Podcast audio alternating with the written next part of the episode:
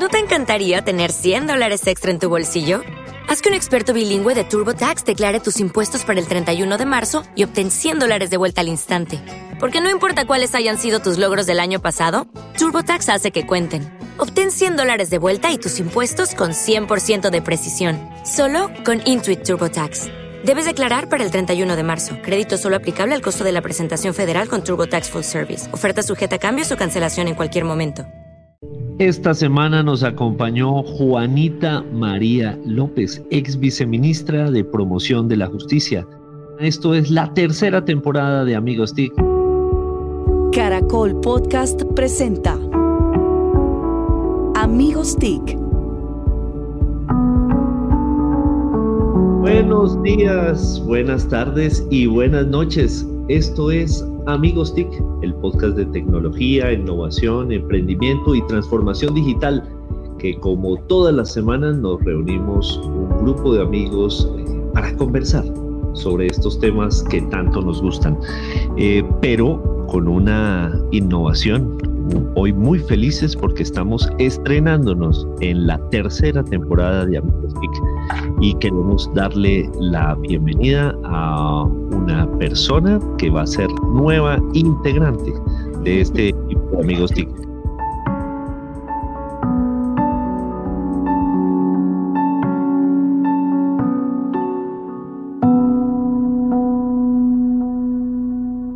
Primero, nuestro saludo a quienes nos acompañan de manera frecuente en la mesa. Saludo a Mauricio Jaramillo, con un hola sencillo, rapidito, estará bien. Hola, hola. Recordando a nuestro viejo y primer gran amigo TIC, José Carlos. Hola, hola. Sí, muy bien. Don Santiago Pinzón Galán. Hola, hola. ¿Dos? no, tampoco es un prueba de sonido. Don Joler Restrepo, desde Cajicá, Colombia. Hola a todos, qué bueno arrancar temporada. Un abrazo. Bueno, y el saludo muy especial para, como les decía, la nueva integrante de Amigos TIC, Emilia Restrepo. Emilia, bienvenida. Hola, hola para todos. Es feliz de estar aquí con ustedes y de acompañarlos en esta maravillosa temporada con estos buenos amigos TICs. Bueno, fantástico, Emilia. Muchísimas gracias.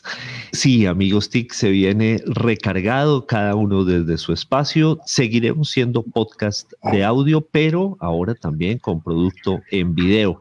Y eso nos hace muy felices. Van a ver ustedes quizás cómo se hacen, yo lo suelo decir, los intestinos de cómo se hace amigos TIC. Nos van a ver haciendo señas, nos van a ver eh, viendo y cometiendo errores en tiempo real pero eso hace parte de la magia de una conversación como si fuese en la sala de una casa. Don Santiago, tenemos uh, Mauricio quiere por aquí conversar. No, pero yo tengo que interrumpir porque es que estamos estrenando Amiga TIC y no solo es mencionarla. Emilia, buenos días. ¿Por qué está Emilia con nosotros? También decir por qué no está Didi con nosotros y, así nuestra audiencia sabe, pues, quién es nuestra aunque muchos la conocen, obviamente. Entonces, Santiago. No, pues finalmente lo que está ocurriendo es un inicio de tercera temporada.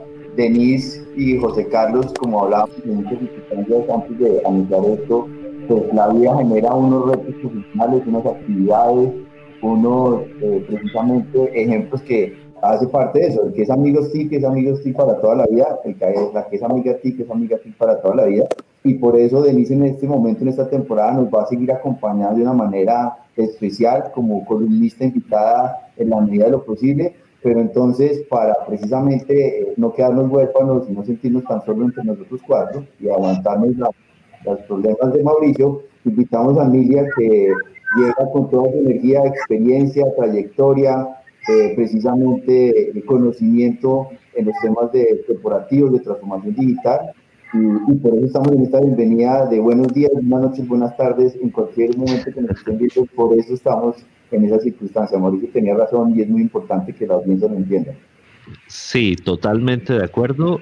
Denise Didiborn, que ha sido fundamental en lo que fue este, esta segunda temporada, nos seguirá acompañando en calidad de columnista invitada cada vez que ella quiera. Se puede autoinvitar además, no necesita que este equipo la busque. Esta seguirá siendo su casa, como lo será haciendo de José Carlos, esa gran cabeza que inició este movimiento de amigos TIC. Entonces, para ellos, nuestro abrazo con toda la cordialidad, el cariño y el respeto de siempre.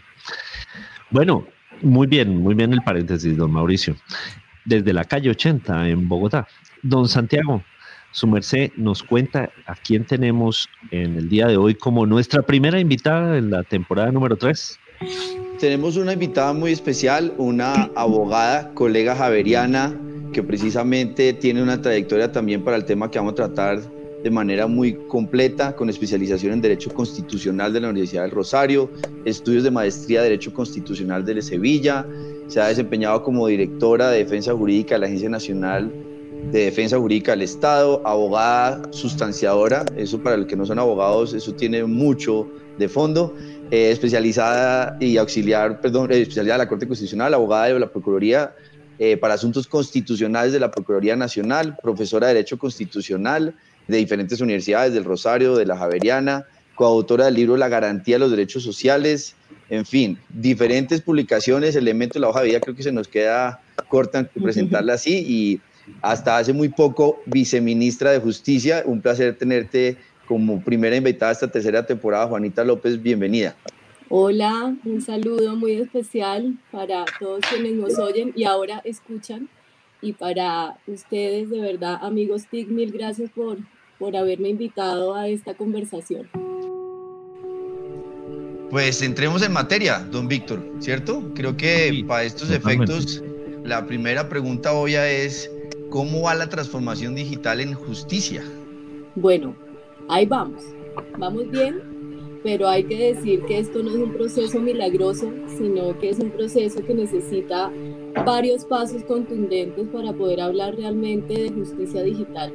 Y yo creo que se han hecho esfuerzos importantes, pero lo que sí les puedo decir es que esos esfuerzos ya se están encaminando de manera sostenible que era un poquito lo que hacía falta. Ustedes pues que saben seguramente mucho más de tecnología que yo, saben que estos procesos requieren tiempo para que sean sostenibles, pero además hay que entender que eh, son procesos que evolucionan constantemente, es decir, que desde el punto de vista tecnológico no podemos decir aquí llegamos ya a la cima eh, de lo que se requerían en materia de tecnología para la justicia, sino que se requiere estar permanentemente en transformación y en evolución.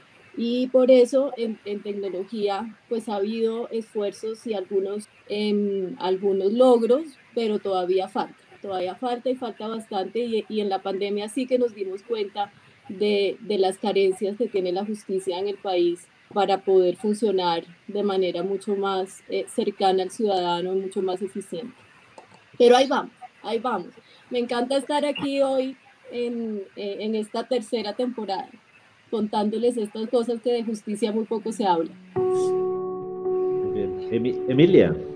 Sí, quería preguntarte, decía que, decías que en esta pandemia pues se ha, se ha, evidenciado, pero seguramente hubo algo que fue urgente, un logro importante que tenía que acelerar durante la pandemia en términos de transformación digital. ¿Dónde crees que estuvo ese, ese, ese primer paso importante? Pues miren, expedimos el decreto 806, ese decreto que se, que, se dio en el marco de la emergencia, es el marco normativo que nos tocó expedir de manera acelerada para tener las reglas procesales suficientes que permitieran que esas actuaciones judiciales se hicieran de manera virtual. ¿sí? Ya había algunos avances desde el punto de vista normativo, el Código General del Proceso tenía algunos algunos avances importantes, igual el código contencioso, el Consejo Superior también venía tomando unas decisiones administrativas para eso, pero este es como realmente el marco normativo más avanzado en materia de justicia digital, ¿sí? Y que veníamos ya trabajándolo eh, en el marco del proceso de transformación digital con la rama judicial y con las entidades del Ejecutivo que tienen funciones jurisdiccionales, con nuestro, que ahora les contaré seguramente en el medio de la conversación, lo que estamos haciendo con el Banco Inter, lo que estábamos haciendo con el marco, con el Banco Interamericano de Desarrollo, Entonces ya teníamos más o menos claro qué se necesitaba, qué ausencias había en la legislación que permitieran realmente hablar de justicia en línea, ¿sí? ¿Y qué hizo la pandemia? Primero tuvimos la justicia parada, parada, totalmente parada. Se suspendieron los términos judiciales por parte del Consejo Superior de la Judicatura, que es la entidad, digamos, que tiene esa competencia. Y duramos dos meses, pasaron tres meses y todavía no se podía reanudar la justicia porque, digamos, no había suficientes reglas que le permitieran al ciudadano, sobre todo aquí lo importante es el ciudadano, al ciudadano sentirse tranquilo con tener, eh, con acceder a la justicia por medios virtuales, a los abogados que somos tan complicados, ¿cierto? A, a dar el paso a que yo mando la demanda a través de un correo electrónico o a través de cualquier otro canal digital y, sobre, y el juez decir, bueno, sí, sí de verdad sí me la demanda, sí, me la presentaron, o sí me presentaron el recurso dentro de los tres días que me dice el código, etcétera, etcétera, y a mí me vale que sea a través de un correo electrónico. Entonces, ese decreto realmente, y así ha sido reconocido por la comunidad jurídica, dio un paso que que, se, que se estaba dando de manera, digamos, progresiva, tranquila, etcétera, y lo tuvimos que dar de manera acelerada, pero eso ayudó muchísimo a demostrarle a la comunidad jurídica que sí se puede, que sí se puede y, y que eso, digamos, eh, en el marco de la buena fe, que es un principio muy arraigado, digamos, desde el punto de vista jurídico, tener esa posibilidad de la justicia digital y que además eso le ayuda al ciudadano. ¿cierto? Le ayuda al usuario de la justicia a tener acceso y a tener garantías del debido proceso. Entonces, ese tal vez, Emilia, es el punto más importante eh, que se dio dentro de la pandemia. Clave, eso que, se, que son la, la, base, la aceleración de la base que necesitábamos justamente. Exacto, y sobre todo por el cambio del chip. Claro, es que lo más difícil es, es ese cambio de cultura, esa gestión, ese cambio en el mindset, y creo que estamos comenzando, qué bueno. En el primer año de, de, Amigos TIC, en muchas de nuestras grabaciones yo manifestaba mi, mi, mi interés por el sector justicia, que en mi ranking personal eh, ha sido de los más quedados en transformación digital. Pero también puede ser simplemente que uno se queda con lo que ve afuera y uno ve los despachos llenos de folios húmedos, con moho y, las decisiones de los jueces que, obviamente se hacen visibles cuando son un exabrupto y no las, las miles de decisiones razonables de los jueces, etcétera, etcétera. Dejé de molestar con el tema un poco por resignación, pero también porque no me he estado actualizando sobre eso y me gustaría saber hoy por hoy esa visión que tenemos de, de una justicia quedada, de una justicia anquilosada, de unos jueces dinosaurios realmente sí está cambiando. Ya nos dijiste de unos avances, pero ¿es suficiente o hay algo para hacer para que esto se acelere? Hay mucho por hacer.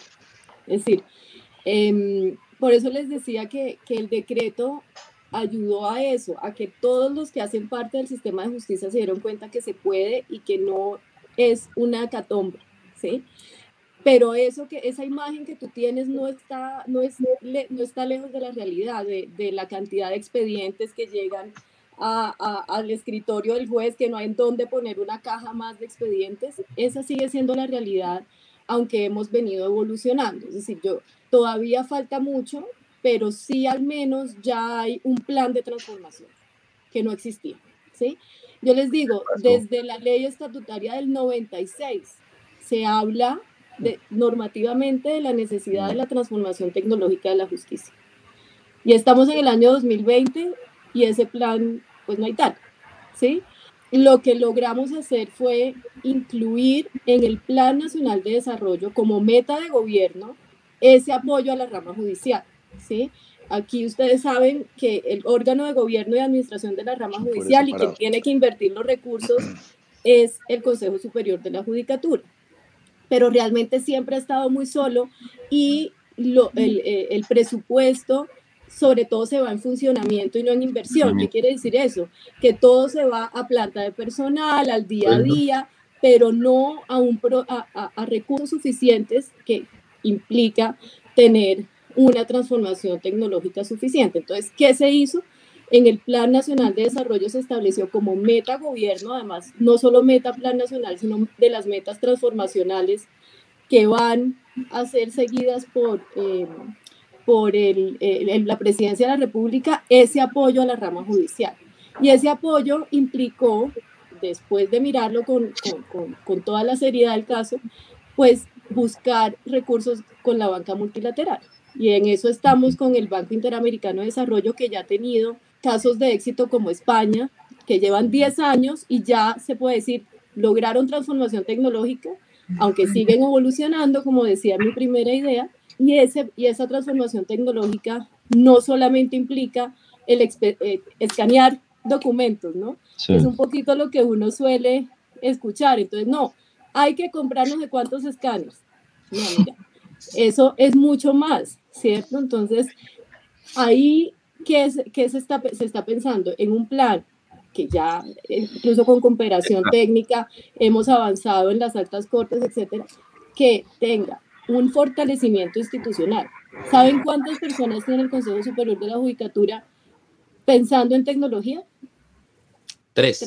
Tres, personas. Increíble. Pero además ni siquiera es un problema, de verdad, al Consejo Superior le han dado muy duro históricamente, ¿no?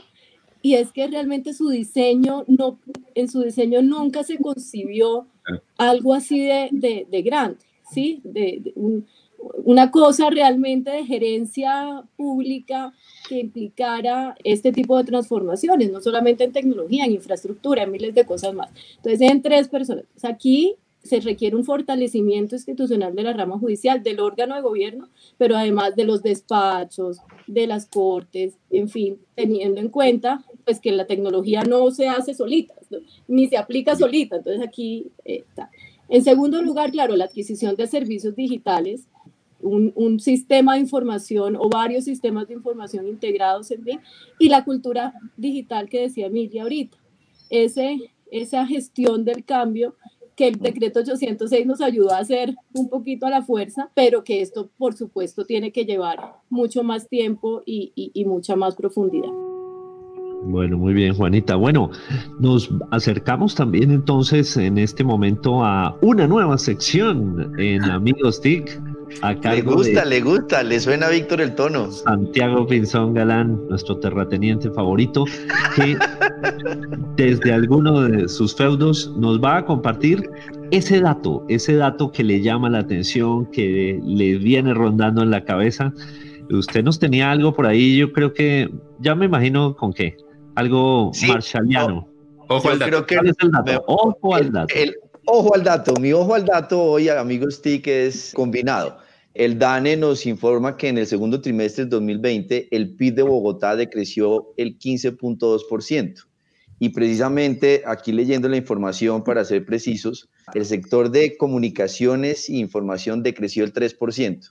Cuando uno ve ese ojo al dato en primera parte, pues ya es evidente las circunstancias de la pandemia, lo que está ocurriendo en la ciudad y cómo detrás de eso pues tenemos unos retos enormes pero pues uno lo combina y empieza a mirar que hace muy pocos días el Consejo de Bogotá aprobó el mal llamado Plan Marshall y en términos de reactivación económica está encareciendo el ecosistema digital de Bogotá. Es decir, vamos a aumentar la tarifa de ICA a las telcos, al sector de call centers, al sector financiero y a las plataformas electrónicas. Entonces, si queremos que Colombia, particularmente Bogotá en este caso, que es más o menos el 30% del PIB, avanzara y fuera una competitividad digital mucho más moderna, robusta, pues estamos teniendo es un freno digital y por eso creo que me anticipaban que yo iba a hablar del famoso freno digital. Desafortunadamente en este momento no estamos acelerando, incentivando la apropiación tecnológica, la transformación digital en Bogotá, sino que con este dato, que en medio de las circunstancias nos están diciendo que decreció la economía, que decreció el sector, estamos encareciendo y poniendo más impuestos al ecosistema digital. Ojo al dato, ojo al dato. Ese era el dato con Santiago Pinzón. Juanita, justamente por ahí en mayo de este año escribí una columna sobre la transformación de la justicia. Hablábamos allí de que son cerca de 4.800 despachos en todo el país en los que la la judicatura precisamente tiene allí esa responsabilidad. Ahí se, implementaron otras tecnologías, Microsoft Teams, por ejemplo, para realizar unas reuniones más eficientes en espacios compartidos, seguros, pero eso permite también tener una mayor trazabilidad y quizás hacer que los, que los uh, pues todos los actores no tengan que estar yendo a los despachos porque se comparte la información y más en una coyuntura como la que estamos viviendo. Así es. Sí, digamos que ahí también, como siempre, y es natural, hubo muchas críticas sobre el decreto y, en fin, cómo, cómo se estaba manejando también desde el punto de vista de gobierno por, la, por el Consejo Superior de la Judicatura, que estuviera abierta la posibilidad de usar una u otra plataforma, que se pudiera usar cualquier canal digital para, para las actuaciones judiciales, porque, digamos, el ideal en efecto es tener un sistema integrado que todos puedan usar de la misma forma, todos los despachos judiciales, que previamente el ciudadano supiera a, a, través de qué plataforma acudir, etcétera, etcétera. Y en efecto ese es el ideal y hacia allá va el plan de transformación con sistemas integrados, etcétera. Pero ante el afán en el que estábamos, de, de, de poder garantizar la, la, continuidad de la justicia, en efecto se, se usaron, se están usando plataformas como, como Teams, etcétera, y eso, lo que tú dices es tal cual, o sea, la transparencia de la información que da este, este salto eh, en tecnología es fundamental no solamente para evitar casos de corrupción, sino también para tener datos eh, abiertos y, eh, en, materia de justicia para tener una política pública mucho más asertiva. Hay una cosa que se llama el sistema de, de, estadísticas en justicia, que se maneja conjuntamente entre el Ministerio de Justicia y el Consejo Superior, pero ustedes no saben la dificultad de tener ahí la información actualizada. Pero ¿cómo vas a tener información actualizada cuando lo que tienes son anaqueles y anaqueles y anaqueles en los despachos judiciales? Entonces, esto que una vez tú ya tengas grabada la audiencia, que ya tú tengas digitalizado el expediente, la demanda, la contrademanda, etcétera, etcétera, lo que permite al final es transparencia, ¿cierto? Y además tener datos actualizados de qué está pasando en la justicia, dónde se necesita mayor énfasis en, en, en, en proyectos de ley, por, por ejemplo, de agilidad en los trámites judiciales. Entonces, Víctor, yo creo que ahí estás dando en el punto más importante de lo que implica esa transformación digital. Bueno, primero, obviamente, facilitarle la vida al ciudadano que tiene que acceder a la justicia, pero segundo, tener un sistema de justicia mucho más transparente. Juanita, una pregunta es, a ver, uno con las ramas del poder, con, con la ejecutiva y la, y la legislativa, uno al menos tiene una relación a través del voto, ¿cierto? Pero con la judicial, al menos yo como ciudadano, ingeniero, que no tengo nada que ver con, con este mundo, lo siento súper lejano, es como hay unas altas cortes, eso se suena siempre como ah, por allá lejísimos, eh, y como ciudadano uno no tiene ese, ese, contacto, afortunadamente también, porque uno no quisiera tener contacto con, con la rama, decirlo, entre más lejos esté para uno mejor, pero en este contexto, yo como ciudadano, ¿cómo puedo apoyar esa transformación digital de, de la rama judicial? ¿Cómo puedo hacer presión o cómo puedo apoyar para que esto se dé? Pues mira, en efecto, y precisamente mi, mi, el viceministerio que estaba a mi cargo es el viceministerio de promoción de la justicia, que el nombre no es gratuito, digamos, el nombre es ¿cómo hago para que el ciudadano acceda mucho más fácil a la justicia? ¿Cómo hago para que la sienta cercana, ¿cierto? Y, y entienda que, que, acceder allá no es lo que tú acabas de describir. No es ir allá y quién es este y entonces ir a un despacho judicial es lo más antipático que le puede pasar uno en la vida, es hartísimo. Este, entonces, parte de lo que yo tenía que pensarme es cómo hago para lograr que el ciudadano sepa qué derechos tiene y qué rutas de acceso a la justicia tiene. ¿sí? Eso es empoderamiento ciudadano, así. Y eso que tú acabas de decir, de, de, cómo abrir la participación ciudadana en la justicia, pues precisamente era parte de lo que estábamos buscando ajustar, por ejemplo, la ley estatutaria y es la rendición de cuentas y la participación ciudadana en las decisiones de política en materia de justicia que hoy la rendición de cuentas las hacen las altas cortes y es un evento pues eh, tal cual como tú lo acabas de describir, ¿cierto? Por allá lejano y tal. Pero, por ejemplo, en Estados Unidos la rendición de cuentas lo tienen que hacer todos los jueces, todos, de todos los niveles. Y, y, tienen que invitar a los ciudadanos y preguntarles cómo me ve, cómo van, cómo va mi proceso, etcétera. Eso no existe hoy en Colombia y tiene que darse. Uno. Y dos, el Ministerio de Justicia como ejecutivo, pues digamos ahí sí tenemos el tema que tú acabas de decir y es, pues tenemos el deber de cumplir con la propuesta programática del gobierno que esté de turno, ¿cierto? Y eso implica entonces sí rendir cuentas permanentemente y, escuchar a los ciudadanos en, cuáles son sus propuestas. Tal. Entonces, para la pregunta práctica tuya, más allá de la filosófica de, de cómo hacemos para tener más cercanía, y quieren hacer propuestas, manden propuestas al Ministerio de Justicia, que ahí es, digamos, ahí es donde se hace la política pública de justicia y luego la coordina con el Consejo Superior, pero hay mucho más acceso de, de, de lo que tú dices a través del Ministerio. Juanita, como Mauricio está tímido, yo voy a hacer eh, el correspondiente oficio de pregunta con inciso y parágrafo, que es normalmente lo que él hace en sus intervenciones. Entonces, la pregunta tiene un inciso y un parágrafo. La primera es, tú hablaste que precisamente la justicia son seres humanos y Joel estaba hablando de la interacción a veces lejana, pero cuando hablamos de seres humanos como administración de justicia y como beneficiarios o usuarios de la justicia, particularmente, inciso, cómo está el talento que llega al, al, a los juzgados, o sea, el, el, auxiliar de justicia, porque la transformación digital necesita mucho de talento. Es crucial el talento, como hablaban de cultura y de tecnología y de liderazgo, pero mucho talento. Entonces, en el inciso es esa. Y en el parágrafo, por seguir la línea de Mauricio, ¿qué debería estar haciendo la academia para formar ese talento que necesitamos que entre a la justicia? Bueno, entonces, sobre, sobre el inciso, es, esa, esa parte hay que trabajarla mucho mejor. La escuela judicial, que es un poco la encargada de la formación de, de los jueces, ¿cierto? Y la carrera judicial está realmente anquilosada. O sea, eso hay que cambiar el chip y mucho más con estos pasos que ya estamos dando y quienes lleguen tienen que tener una visión diferente de, administrar justicia eh, de manera mucho más cercana y, eficiente, ¿sí? Y ahí hay un reto enorme, hay un reto enorme que todavía está lejos de cumplirse. Ahí vamos y, yo creo que cada vez quienes llegan al Consejo Superior de la Judicatura entienden que hay que cambiar un poco el concepto de cómo funciona la carrera judicial, que es el reclutamiento, pues, de, las mejores mentes para la rama. Los abogados realmente lo digo por mi universidad, pero, pero de verdad hay universidades que no les interesa la rama judicial, o sea que eso por allá al revés, o sea, quienes están administrando justicia deben ser los mejores abogados que salen de las facultades de derecho. Entonces ahí voy con, con, con el parágrafo.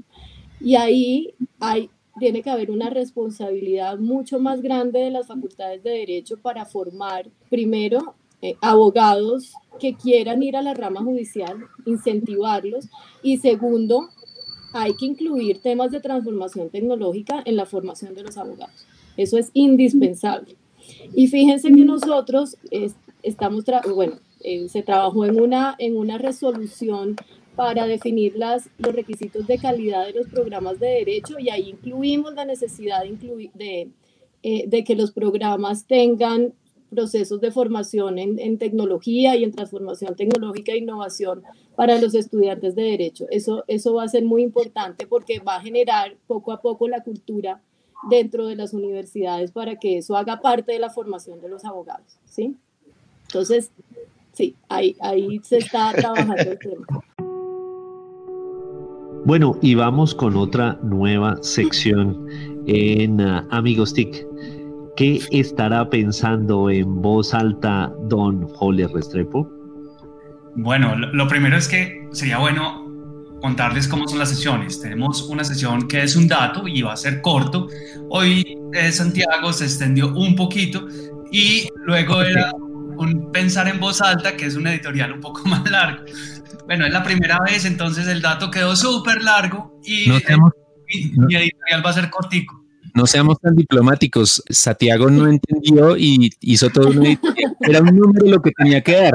A mí me dan papaya, papaya servida. Papaya servida. Bueno, vamos con Holly. Luego del dato de dos horas de Santiago, mi, pensar en voz, en voz alta. E, esta semana salió un artículo muy potente de la BBC que eh, titula así, Los nativos digitales son los primeros niños con, con coeficiente intelectual más bajo que sus padres.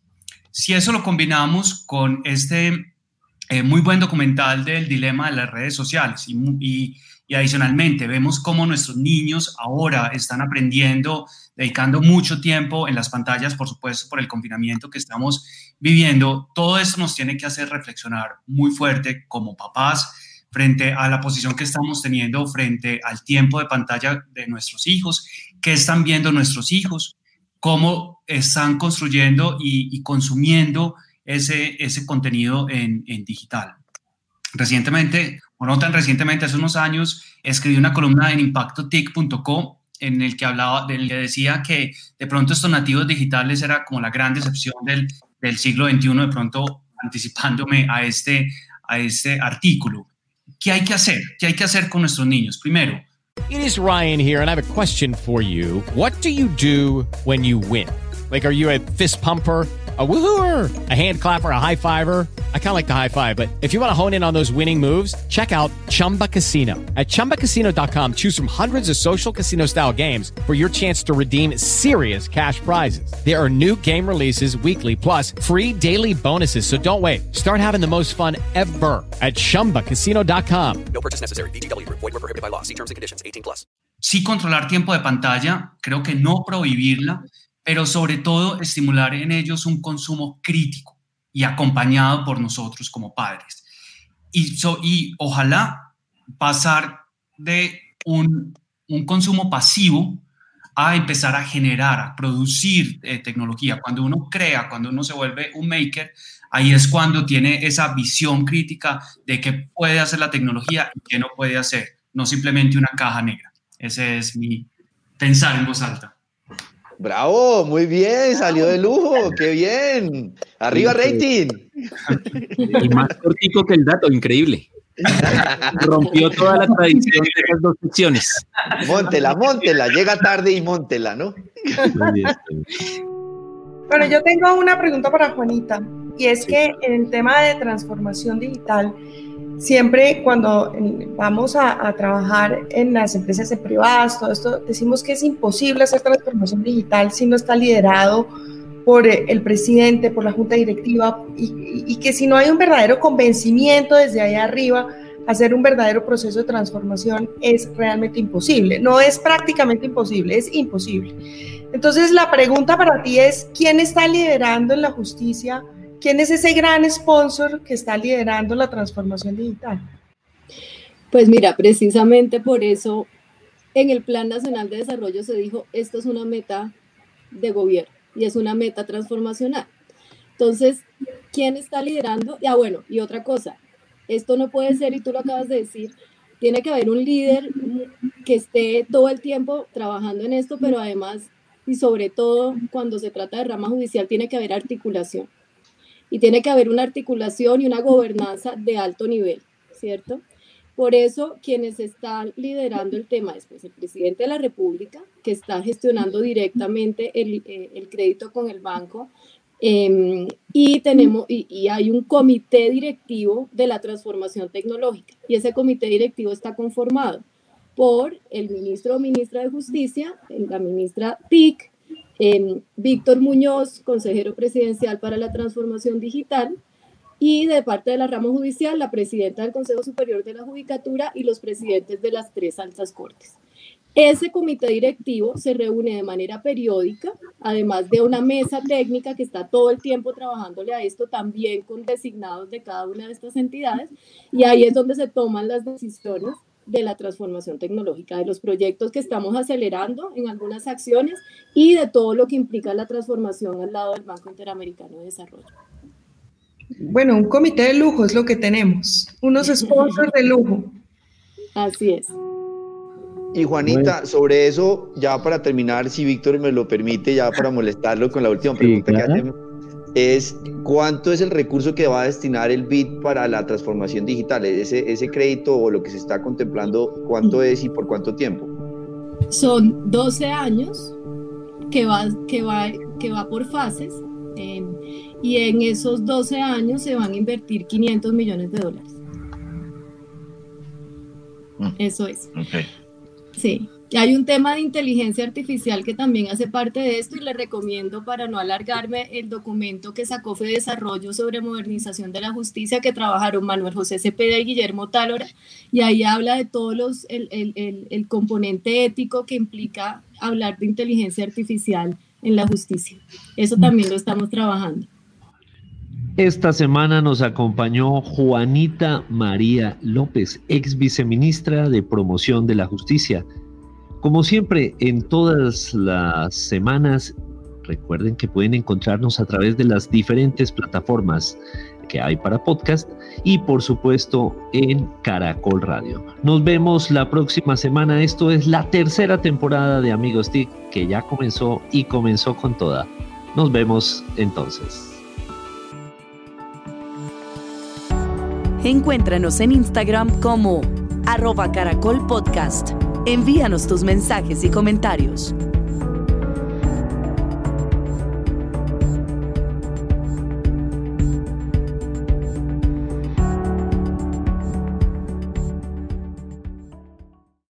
Lucky Land Casino asking people what's the weirdest place you've gotten lucky? Lucky? In line at the deli, I guess? Aha, in my dentist's office. More than once, actually. Do I have to say? Yes, you do. In the car before my kids' PTA meeting. Really? Yes. Excuse me, what's the weirdest place you've gotten lucky? I never win and tell. Well, there you have it. You can get lucky anywhere playing at LuckyLandSlots.com. Play for free right now. Are you feeling lucky? No purchase necessary. Void where prohibited by law. 18 plus. Terms and conditions apply. See website for details. It is Ryan here, and I have a question for you. What do you do when you win? Like, are you a fist pumper? a woohooer, a hand clapper, a high fiver. I kind of like the high five, but if you want to hone in on those winning moves, check out Chumba Casino. At ChumbaCasino.com, choose from hundreds of social casino style games for your chance to redeem serious cash prizes. There are new game releases weekly, plus free daily bonuses. So don't wait. Start having the most fun ever at ChumbaCasino.com. No purchase necessary. VGW. Void were prohibited by law. See terms and conditions. 18 plus.